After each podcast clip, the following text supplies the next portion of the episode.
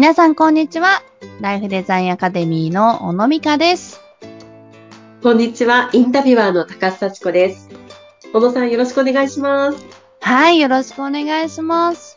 はい。えーこの11月に入って、まず最初のテーマが、心の知能指数を上げようということだったんですけれども、今回は、じゃあ、ちょっと具体的にね、いろいろお話を伺っていければと思います。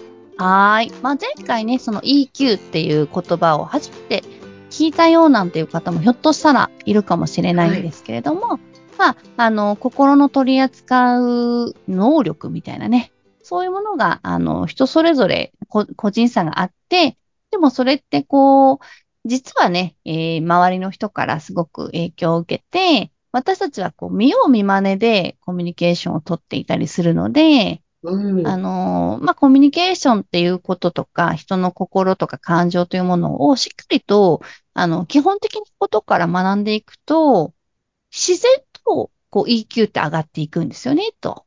うん。うんで、まあ、今日はね、せっかくなので、その、何が基本なのかっていうことをですね、お話できたらいいな、というふうに思っています。はい。ぜひよろしくお願いします。確かはいに、そういう感情とかコミュニケーション力ってあんまりこう、学校で教科書で習うようなものでもないし、まあできる方はね、最初からできてたりして、そうそうこそう。れからちょっとここ高めていきたいなっていう方は、具体的にね、どうしたらいいかっていう方もたくさんいらっしゃると思うんで、うん、うん、まずじゃあうん。基本ってことですね。はい。あのーはい。ね、私、コミュ障なんでとかいう言葉って言言われたこととかあったりしませんか？うん。そういう方いますよね。あれって私の中で、あの、コミュ障ですって言ってる人ってどういう状態になってるかっていうと、うん。例えばサッカーをやっているのにう、んサッカーのルールを知らないっていうだけだと思ってるんです。おー、はい。うん。だから一緒に楽しみたいのに、ルールを知らないから、間違っちゃって、で、私ってなんか障害があるんじゃないかって思ってしまっているだけの方ってすごく多いと思っていて、うん。はい。だから本当に基本とか、ルールとか、大前提みたいなものを知るだけで、あ、そうだったなっていうふうに、あの、自分のコミュニケーションとか人との関わり方っていくらでも変えていくことができて、うん。なので、なんかこの EQ の話とかをすると、え、こういうのもっと早く教えてほしかったですよね、みたいなことを言われる方がすごく多いんですね。うん。そうですね。こう、あんまりこう人と、この EQ のことで話すことってないですよね。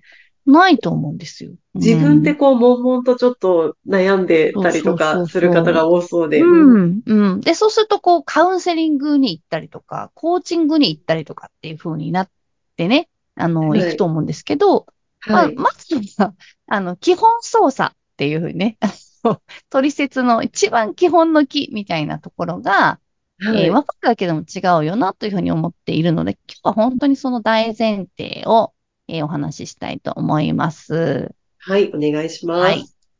で、えっと、気持ちをね、扱う上で、とても大事にしたいことが、あの、本当に大きなことが一つあるんですけど、それは、えー私たちの心がいい状態の時って、どういうふうに、まあ私たちが振る舞っている時なのかっていうところなんですけど、はい。まあ、自分にとって、いい時にいいって言える。うん。で、嫌な時に嫌だと言える。これがもう大前提です。はい。うん。確かにそうですよね。自分の気持ちを素直に言えるってことですもんね。そう。うん。ねじ曲げずに出せるっていうことなんですね。で、まず自分にとってはそれが、あの、できるかどうかが一つで。はい。で、それって人それぞれみんな、いいも嫌も、ポイントは違うじゃないですか。はい。で、相手のいいと相手の嫌を、そうなのねっていうふうに受け取ってあげられる力が EQ だと思っていただきたいんです。ああ。はい。うん。で、自分はこれが好きで、これが嫌なのっていうことがまずちゃんと言えるっていうことと、あなたは何が好きで何が嫌なの？うん。で、そ、あ、そうなんだって受け取ることができる。もうこれがまずすべての基本だと思っていただきたくてですね。はい。うん。これがね、できないんですよ。意外とできないもんですかね。できないんです。うん。自分がいいっていうことをいいと言えない。嫌なことを嫌だと言えない。まずここは、ここもできてない人いっぱいいると思うんですけど、はい。うん相手がそれがいいって言ってるのに文句言ったりとか、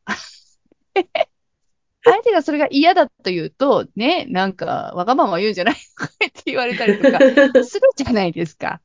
うん。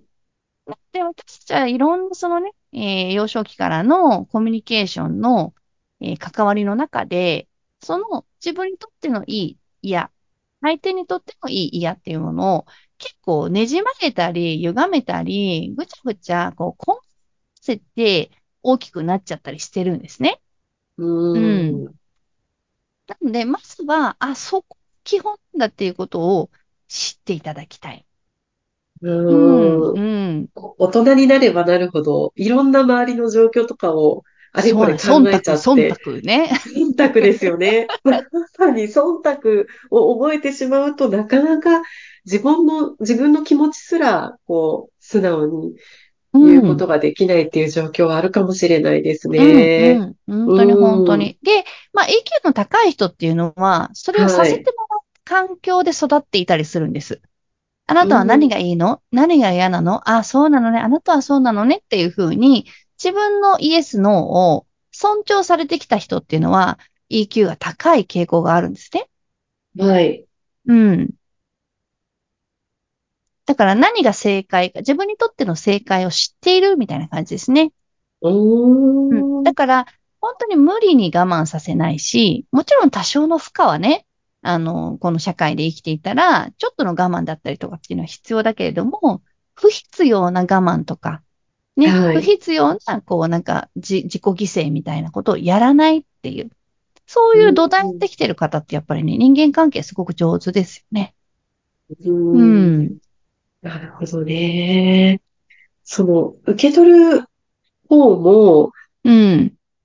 忖度しすぎると、なんか変な風に受け取っちゃって、そこもなんかこうね、こう、ねじれちゃいますよね、気持ちが。そうそう。本当にそういうふうに思っているわ、なんか、相手は聞いてなきゃわかんないのに、あの人は絶対、絶対こう思っているに違いないみたいなね。うん。こう気にしすぎちゃってね。そうそうそうそうそうそう。うんなんかこう、憶測でね、その人の心を判断してしまうみたいなのっていうのも、り自分がストレートにこれがいい、これが嫌だっていうのが、なんか出せない回路でね、あの、生きてしまっていると、まあ、はい。人もね、きっと、そういう、そういうふうに言ってることと思ってることが違うに違いないみたいなふうにね、あの、はい受け取ってしまったりするので、うんまずはね、本当に自分にとっての、あの、まあ、このね、あのーポッドキャストの配信でもその快と不快っていうお話は何度かさせていただいてるんですけど、本当にそれに尽きるんだよね、というふうに思っていて、ううんん。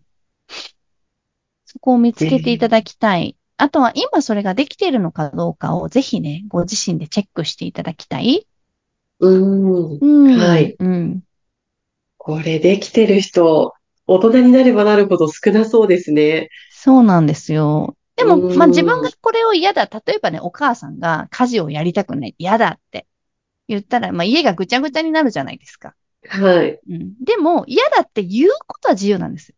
うん。うん。これね、すごく、あの、嫌だって言ったら行動も止めなきゃいけないのかっていうと、そんなこともなくて、はい。心を上手に扱うポイントとしては、思ったことをすぐ言うっていうのがすごい大事で、ああ、もう嫌だ、無理とか言って、言っていいんです。うん。でも言うと、なんかちょっとスッキリするから、はい。あの、行動を変えなくてもうん。良かったりする。うん。うん。で、でもそれ言っちゃダメよくわかる。うん。言っちゃダメだからと思って言わずにやってると、どんどんそれがなんか、あの、発酵してくるっていうんですかね。そうですよね。ああ、無理って言いながらも、やらなきゃいけないからやるんだけれども、そうそうそうそう。世の中のお母さんたちはねそうそうそうでも、確かにこう、ちょっとこう言葉を出すことで、気持ちの持ち方がやっぱりね、違いますよ。ね。そう。ああ、めんどくさい、うんめんどくさいけど頑張ってる私偉いとか言って言いながら、うん、うん、うん。いや、手は動かすんですよ。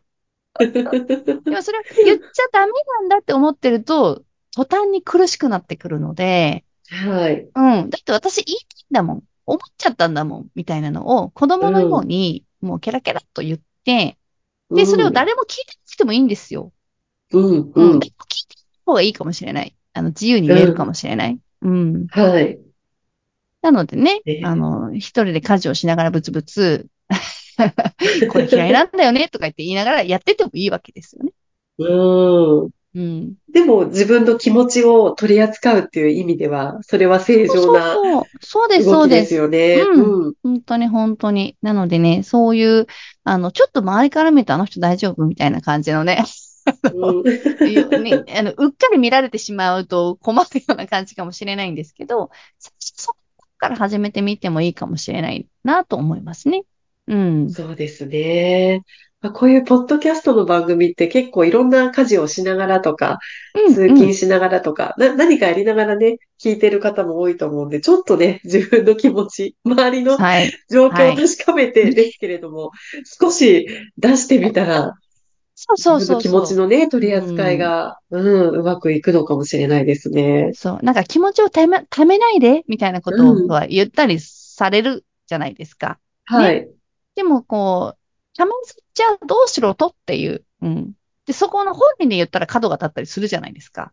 はい。うんうん。だから私はあの空中散布って言ってね、空中散布って言って、お空に返す気持ちでこうね、成仏していこうみたいなことを言ったりするんですけど、あの、ブツブツ言った方がいいんですね。思ったことを。うん。はい。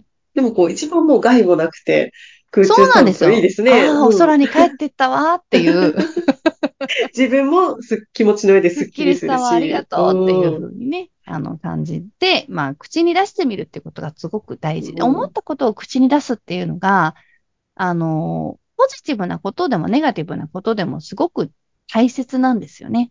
うん。うなので、あのそういったことをぜひね、全然やれてないなっていう方は、はい。やってみていただきたいなとはい思います。はい。わかりました。さあ、小野さんのお話、もっと聞いてみたいという方、ポッドキャストの説明欄にメルマガのご案内が掲載されています。ぜひご登録よろしくお願いします。それでは今回のお話はここまでとなります。小野さんありがとうございました。はい、ありがとうございました。